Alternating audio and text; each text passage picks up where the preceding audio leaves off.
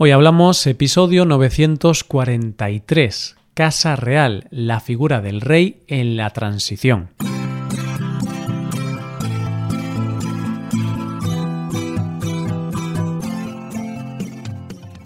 Bienvenido a Hoy Hablamos, el podcast para aprender español cada día. Ya lo sabes, publicamos nuestro podcast de lunes a viernes. Recuerda que puedes ver la transcripción de este episodio y ejercicios y explicaciones en nuestra web. Para ver ese contenido tienes que ser suscriptor premium. Hazte suscriptor premium en hoyhablamos.com. Hola, oyente, ¿qué tal? Seguimos con nuestro tema del mes y después de habernos puesto en antecedentes de dónde viene nuestra actual Casa Real, Hoy vamos a centrarnos en la figura del actual rey emérito y su papel al principio de nuestra democracia. Hoy hablamos de la figura del rey en la transición.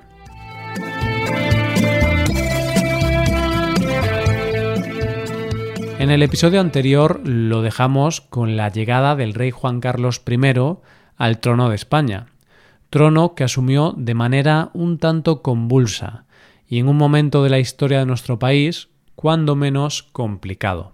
La llegada al trono por parte de Juan Carlos I no fue tarea sencilla, al igual que su papel en ese momento para la historia de nuestro país, ya que en realidad nadie lo quería. Fue impuesto por Francisco Franco, en un país, España, que no tenía una monarquía desde 1931.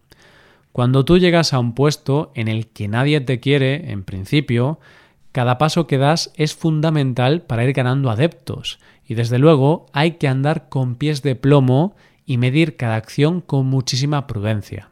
Antes de seguir con el papel del rey Juan Carlos I como monarca de España, vamos a conocerlo de manera breve para entender la razón por la que él accedió al trono en lugar de su padre, que era el verdadero heredero de la corona española. Juan Carlos nació en Roma, donde su padre estaba exiliado, pero en 1948, cuando Juan Carlos tenía 10 años, su padre y el dictador Francisco Franco llegaron a un acuerdo por el cual Juan Carlos se trasladaría a España para cursar sus estudios y así pisar por primera vez suelo español. Pero lo cierto es que el dictador Franco y Juan de Borbón, el padre del rey, no se llevaban muy bien, y al finalizar ese curso, y debido a problemas en las relaciones del dictador y el padre del rey, éste se negó a que su hijo volviera a España, a la que no volvería hasta 1950. En 1961 Juan Carlos se casó con Sofía de Grecia, y Franco mostró interés en que vivieran en España. Y así, en 1963, y con la oposición del padre de Juan Carlos, Juan Carlos y su mujer se trasladaron a vivir al Palacio de la Zarzuela en Madrid. Esto supuso una brecha en las relaciones con su padre, situación que se agravó cuando Juan Carlos debía acudir a un acto para reclamar la corona para su padre, y no acudió, hecho que Juan de Borbón se tomó como una ruptura por parte de su hijo. Juan Carlos siempre había dicho que no aceptaría la corona mientras su padre estuviera vivo, pero parece que aquí empezó a dar pasos en otra dirección. Y así fue como Franco decidió saltarse todas las líneas sucesorias. Nombró a Juan Carlos príncipe de España y en 1968 lo designó como sucesor a título de rey. Y aunque Juan Carlos, como dijimos antes, había dicho que no aceptaría el cargo, lo aceptó y fue la ruptura definitiva entre él y su padre, Juan de Borbón, que no renunciaría oficialmente a su derecho de sucesión hasta 1977. El caso es que tras la muerte de Franco, Juan Carlos se convierte en Juan Carlos I de España y por lo tanto se convierte en rey de España. Pero la situación no era un regalo, porque como decíamos antes, nadie lo quería. Por un lado estaban los partidarios de Franco, que no se fiaban para nada del monarca y estaban dispuestos a echarlo al primer síntoma de que no seguía las directrices del dictador, a pesar de que había sido puesto a dedo por él. Y por otro lado estaban los opositores al dictador, y los socialistas se definían como republicanos, y no querían la figura de un rey. Muerto Franco y nombrado el nuevo rey, empieza una época un tanto compleja de nuestro país que es conocida como transición y que básicamente es la transición que vivió nuestro país de una dictadura a una democracia. Hay que recordar que tras la muerte de Franco, el gobierno estaba en manos de Carlos Arias Navarro, y parece ser que el rey, a pesar de haber sido puesto por Franco, tenía otros planes para España. Quería que España iniciara un camino hacia la democracia. Y no era tarea fácil, pero todas las decisiones que tomó en un primer momento fueron para apoyar ese camino sin molestar demasiado a los que todavía creían en los preceptos franquistas. Y es por eso que en 1976 decide nombrar como presidente del gobierno a un joven Adolfo Suárez, que era un desconocido, pero que ya formaba parte del gobierno de Arias Navarro. El rey le dio el cargo de presidente a dedo con un solo objetivo, que acabara con las estructuras franquistas. Además, en su afán de llegar a la tan ansiada democracia, echó mano de uno de sus asesores, Torcuato Fernández Miranda, que era encargado de todo lo legal. Consiguió en pocos meses sacar adelante la ley para la reforma política, por la que las Cortes del franquismo firmaron su propia disolución para aprobar esta ley. Esto fue una jugada muy arriesgada y que tuvo que urdirse con pies de plomo, ya que hubo que negociar con franquistas, con la izquierda, con la Iglesia, militares, sindicatos, vamos, con todos los sectores del poder y con personas de todos los espectros políticos. Tuvo que conseguir que todos ellos estuvieran de acuerdo con esa ley y con el nuevo plan para nuestro país. Fue arriesgado, sí. Fue un suicidio político para las Cortes, sí, pero fue la única manera de poner las bases para lo que sería la transición, ¿Por qué fue tan importante? Pues porque gracias a esta ley se pudieron hacer las primeras elecciones democráticas de 1977 y se pudo elaborar la Constitución española, que hoy día sigue estando vigente. Y es que esta Constitución era importante para nuestro país, por supuesto, pero también lo era para él, para el rey Juan Carlos I, porque en esta Constitución se dejaba claro que España se convertía en una monarquía parlamentaria, lo que eliminaba toda participación en política del rey y se dejaba claro que él y sólo él era el heredero legítimo de la corona. ¿Qué consiguió con todo esto? Pues ganarse el respeto de la mayoría de los españoles, ya que para los españoles había llegado para ayudar en el paso a la democracia pero también consiguió un prestigio importante a nivel internacional, al poner el papel de la corona en el mismo nivel que otras monarquías europeas.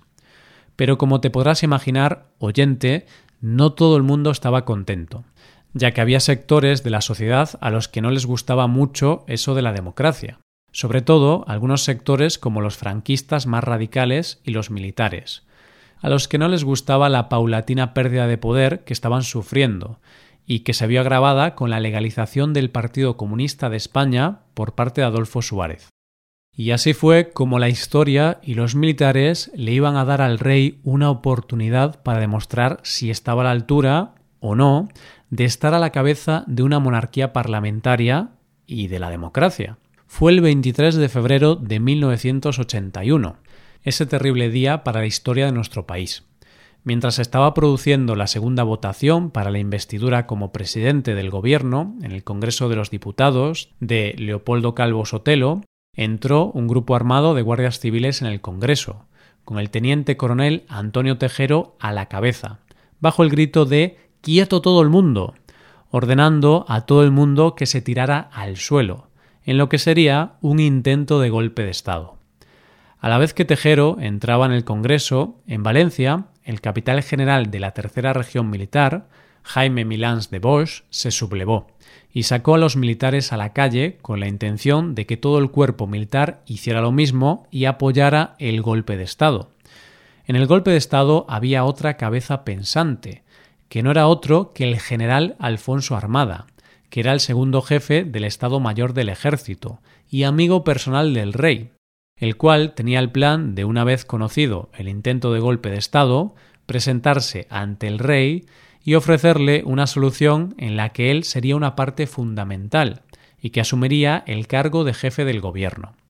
Hay que aclarar que en todo esto el papel del rey era muy complejo, ya que era el rey de España, pero es que el cargo de rey lleva implícito un cargo que es el de jefe supremo de las Fuerzas Armadas, es decir, el mayor poder en cuanto al ejército se refiere. Así que este intento de golpe de Estado tenía la intención clara de poner al rey en una disyuntiva, apoyar al ejército o a la democracia. ¿Y qué hizo el rey? Pues la única cosa sensata que podía hacer, apoyar a la democracia. Y para ello, desde primera hora, se puso a trabajar haciendo llamadas a todo el cuerpo militar, con la orden de que no apoyaran la sublevación, y sus gestiones fueron clave para acabar con el intento de golpe de Estado. Además, un papel fundamental tuvo también Sabino Fernández Campo, que en aquel momento era el secretario general de la Casa del Rey, que no solo le ayudó en las gestiones, sino que le negó la entrada en la zarzuela armada, que era el que tenía una relación personal con el rey y por lo tanto el que podría intentar influirle. Pero el papel del rey no acabó ahí, sino que a la una de la madrugada el rey llamó a Milans de Bosch, con una sola orden, que retirara las tropas, cosa que Milans hizo. Y a la una y catorce de la mañana, el rey salió por televisión, vestido con el uniforme de capitán general de los ejércitos, donde desautorizó a los militares, apoyó la Constitución, llamó al orden a las Fuerzas Armadas como comandante en jefe y desautorizó a Milans de Bosch.